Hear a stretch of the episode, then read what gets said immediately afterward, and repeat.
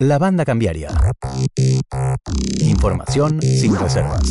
La idea era preguntarle, eh, porque la semana pasada, eh, si, no recuerdo mal, presentó en la Facultad de Ciencias Económicas el informe elaborado por el CESPA sobre la, medición de la pobreza en Argentina, que es un análisis, entiendo eh, yo, crítico sobre cómo se mide la pobreza en el país. Bueno, la idea era preguntarle un poco cómo eh, este, el, contenido del estudio y las conclusiones que sacan. Eh, el propósito del trabajo es, múltiple, digamos, hay más de una motivación. La primera es más bien conceptual y es criticar el uso del término pobreza para este tipo de mediciones. Porque es algo que confunde bastante, no a nivel de los investigadores, porque ellos digamos, manejan un lenguaje que común que todos conocen, pero sí a nivel del público. Eh, ustedes habrán visto que el periodismo, todas las veces que sale una noticia sobre cuánta pobreza hay en la Argentina, bueno, ilustran con una foto de un, asentamiento precario, gente cirugiando, situaciones de este tipo. Entonces uno llega a la conclusión que si la pobreza es 40 o 44%, como es ahora, que tenemos 44% de las personas cirugiando y esto no es cierto claramente el esto es una, situación que afecta a un porcentaje mucho más reducido de población. Eh, yo personalmente había utilizado un nombre mucho más técnico para esto y de hecho una de las inquietudes iniciales del trabajo fue precisamente esa, fue tratar de, desbrozar este, este sentido porque es una, digamos, hay una confusión muy grande en ese, punto. Eh, después yendo ya a cuestiones más propias de la medición, de cómo se construye el indicador, bueno, el indicador explícito es el indicador de lo que se llama pobreza por ingreso, o sea, gente que, familias que no logran un ingreso suficiente para un, cierto estándar de vida que se considera mínimo, digamos, deseable. Eh, esto es, es muy complicado de explicar, digamos, en un programa de radio, pero esto se hace a través de las encuestas de gasto de los hogares, de la determinación de una canasta mínima de alimenticia, y después de ahí un coeficiente determinado que se aplica para todos los demás gastos. Entonces, el, dato alimentario es un dato más o menos robusto, porque es, digamos, es un dato eh, en principio producido por expertos en, alimentación que establece, digamos, cuáles son los requerimientos en calorías, en, en elementos importantes de este tipo, y a través de, la, digamos, de las bienes que se consumen normalmente, determina cuáles son los bienes que son necesarios para estos alimentos y en consecuencia cuál es el costo de esa canasta alimenticia. Es lo que define lo que se llama la indigencia, que mal nombre también, pero bueno, es, es, el ingreso mínimo para, para digamos, acceder a esos alimentos, el gasto, digamos, de, esos alimentos. El problema es todo el resto. Todo el resto no, no, no hay una determinación así clara. Esto se hace a través de un tratamiento de las encuestas de gastos. Y ahí ya pasó algo bastante raro porque la, cuando se, pasó de la base 1997 a la base 2004, en el año 2016 eh, los requerimientos no alimenticios crecieron mucho. O sea, en relación a los alimenticios, el gasto en alimenticios. Eh, esto es, es, criticable, o por lo menos es, no esperable, digamos, en más de un aspecto que no, no, no, lo voy a referir ahora. pero, el punto es que este cambio, que uno diría, bueno, debería ser algo más o menos estable, bueno, produjo un aumento de 11 puntos en el índice de pobreza en el año 2006, INTECLO esto lo tiene publicado, el la, la, pobreza en 2006 en la, en la medición vieja era 29% y pasó a 40%. Este es un segundo punto muy crítico del, informe, porque es del, concepto, porque eh, el INDEC atribuye esto a un cambio de hábitos. Ahora, esto es serio, un cambio de hábitos quiere decir que la gente cambio de costumbre, entonces la gente es más o menos pobre según las costumbres que tiene, y no es la idea que uno tiene de la pobreza. No, la pobreza no se imagina un ingreso mínimo, duro, necesario, y no algo que, cambia después de acuerdo a las costumbres y que entonces la gente decide comer menos para comprarse zapatillas o cosas por el estilo.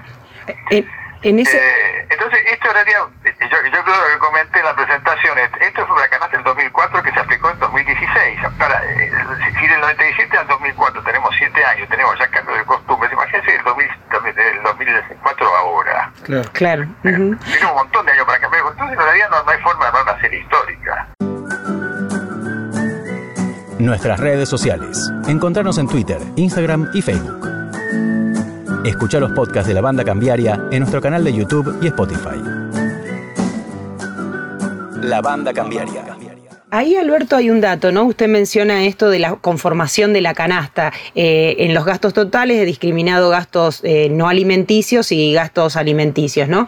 Lo que llama la atención poderosamente es que en la, en la ponderación crecen los gastos no alimenticios, sin embargo, en ese contexto también usted menciona, crecieron mucho el valor de los alimentos por el aumento de los precios de los commodities y eso. Sí, no, eh, sí, lo, raro es eso, ¿no? Que, que al, que al, que al tener menos ponderación alimentos igualmente crece también el índice. los, alimentos aumentan de precio entre el 97 y el 2004 más que el resto y al mismo tiempo más el ingreso es más bajo también. Claro. En el 2004 todavía estábamos saliendo de todo el pozo ahí que, que ha sido la crisis del 2002-2003 y en términos per cápita el ingreso era más bajo todavía y ahora todo llevaría a pensar que la incidencia de alimentos tenía que aumentar y resulta que no, no, quiero que me dejen claro, yo no, no, no creo que Sinteca haya trabajado mal, pero el, el, problema es la construcción de estos indicadores que son muy frágiles.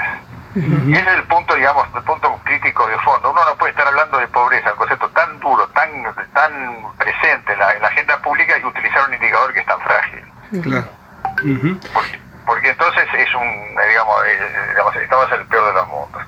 Bueno, hay un par de cálculos más que hice después, bueno, que se te, te miran, miran el informe habrán visto, hay una, una disparidad muy grande entre el ingreso de las familias y lo, y lo que uno supone que tenía que ser el ingreso de las familias según las cuentas nacionales, pero mucha diferencia, es que la mitad. Esto es una cosa que todo el mundo sabe en el, en el, en el sector, digamos, esto es, un, es, algo sabido. De hecho, eh, técnicamente se dice que la, que la encuesta permanente de hogares es buena para relevar empleo, pero no es tan buena para relevar ingresos.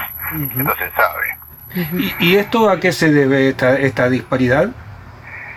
Eh, bueno, me gustaría hay, hay, hay dos razones, dos razones básicas. Subdeclaración de los encuestados y una parte de la gente no encuestada. Es, es, lo que se, se, supone tradicionalmente que los sectores más altos no responden a este tipo de encuestas. Uh -huh. este, entonces, no, digamos, uno no va a pedir algún nombre, algún rico y famoso, o sea, Susana Jiménez, que me cuente cuánto ingreso tuvo el último, el último pues no me lo va a decir. Uh -huh, uh -huh. Y, es, y eso... Este, entonces hay un tema de omisión, hay un tema más, más complicado incluso porque no todos los, los hogares encuestados responden a esta pregunta, entonces hay que inferir, etcétera. Y después hay otro tema además, es que los, los sectores bajos ingresos, por un lado, reciben ingresos en especie por, por bolsada de alimentos que eso no se computa, y además eh, y ahí tengo que darle la razón al presidente saliente, es bien posible que haya subdeclaración por, por, por el tema de la, de la, posible pérdida del plan. Digo, por, por anécdotas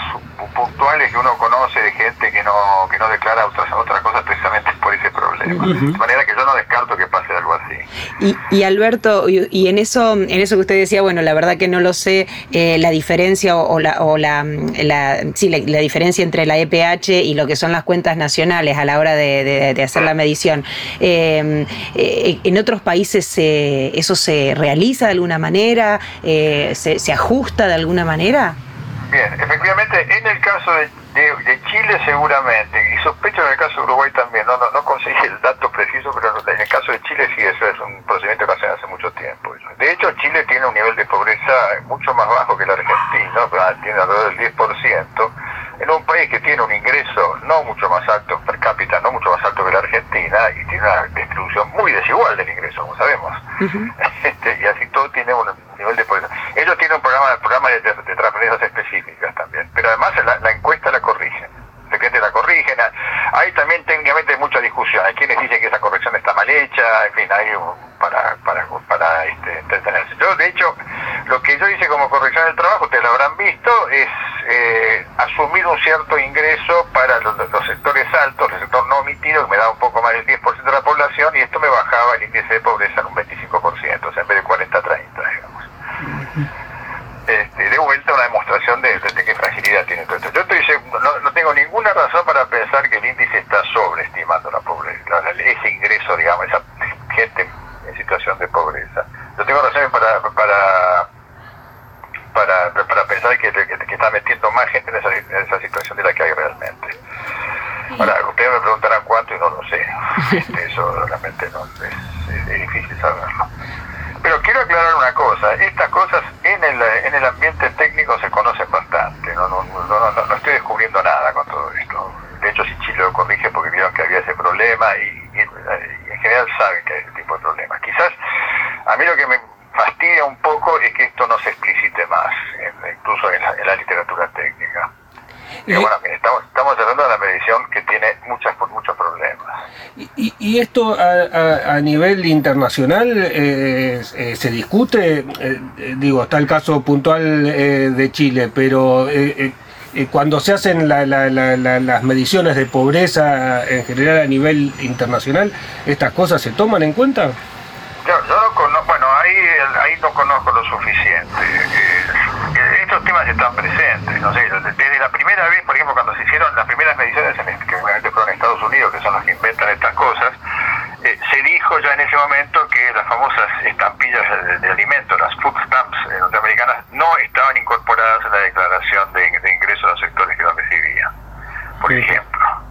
O sea, digamos, este tipo de omisiones se, se supo siempre. A ver, eh, a uno le gustaría decir por lo menos, bueno, que eh, si, si, el número absoluto no está bien, por lo menos esto me puede servir para, para darme de tendencia. Es, algo que pasa bastante en, estas estadísticas, que uno no sabe si el número está bien, pero sabe que el número se hace siempre igual y por lo tanto tenemos por lo menos hacia dónde va, si, sube o si baja, digamos. Eh, el problema con esto es que, por un lado, tenemos estas inestabilidades que ya vimos antes, que, que les mencioné antes, que son realmente difíciles para pensar en series largas. Y por otra parte, el problema es que la pobreza como, como nivel de, deseable es cero. Entonces decir 40 o decir 20 es una diferencia importante. Claro. Yo lo comparo siempre con el caso cuando en el, eh, en el a principios de los 90 hubo un recálculo del producto bueno, no vamos a estar en detalles ahora, pero el producto casi se triplicó en dólares, de 70 a 200 mil millones de dólares. Fue una cosa así como en ese momento que todo el mundo se, impresionó, pero después la vida siguió igual. Parecíamos ahí que habíamos entramos al primer mundo en ese momento. sí, sí, esas cosas, la revolución productiva, hubo varias de esas, pero bueno, pero, pero duró poco. Ahora, pobreza es una cosa que martilla todo el tiempo, digamos 30, 40% de pobreza, que dice, bueno, y cuando la pobreza tiene que ser cero, porque, no sé, toleramos 2, 3% por casos insolubles, pero no no más que eso, bueno, que, que digas pobreza es 40% es muchísimo. Por más que digas, no, pero subió, bajó, bajó 5 puntos, bueno, no importa, porque siempre es muy, muy alto. Mucho la como, digamos, ya tenemos bastante problema con la pobreza en serio, como para encima complicándola con indicadores que no funcionan bien. Claro, y, y encima, eh, además de esto, va, va como encorsetando en, en, este, en esta estadística eh, a todos los gobiernos, ¿no? Porque incluso los que los que usan la pobreza como forma de, de, hacer política o de, o de impugnar políticamente a alguien, después les toca el mismo el mismo método estadístico, ¿no? Tal cual, exactamente, sí, sí. Yo, no, no, no, creo que este número actual, digamos, no, no, creo que se haya llegado de una manera así, este, digamos, intencional ni nada por el estilo. La verdad que no, tengo la menor referencia de, de que haya pasado algo así pero no sé, yo digamos, si fuera el INDEC, la primera cosa que diría cada vez que publico alguno de estos números, diría, mire que estos números no están conciliados con la contabilidad social, con las cuentas nacionales. La banda cambiaria. La banda cambiaria. Un informe semanal de economía local, nacional e internacional. La banda cambiaria.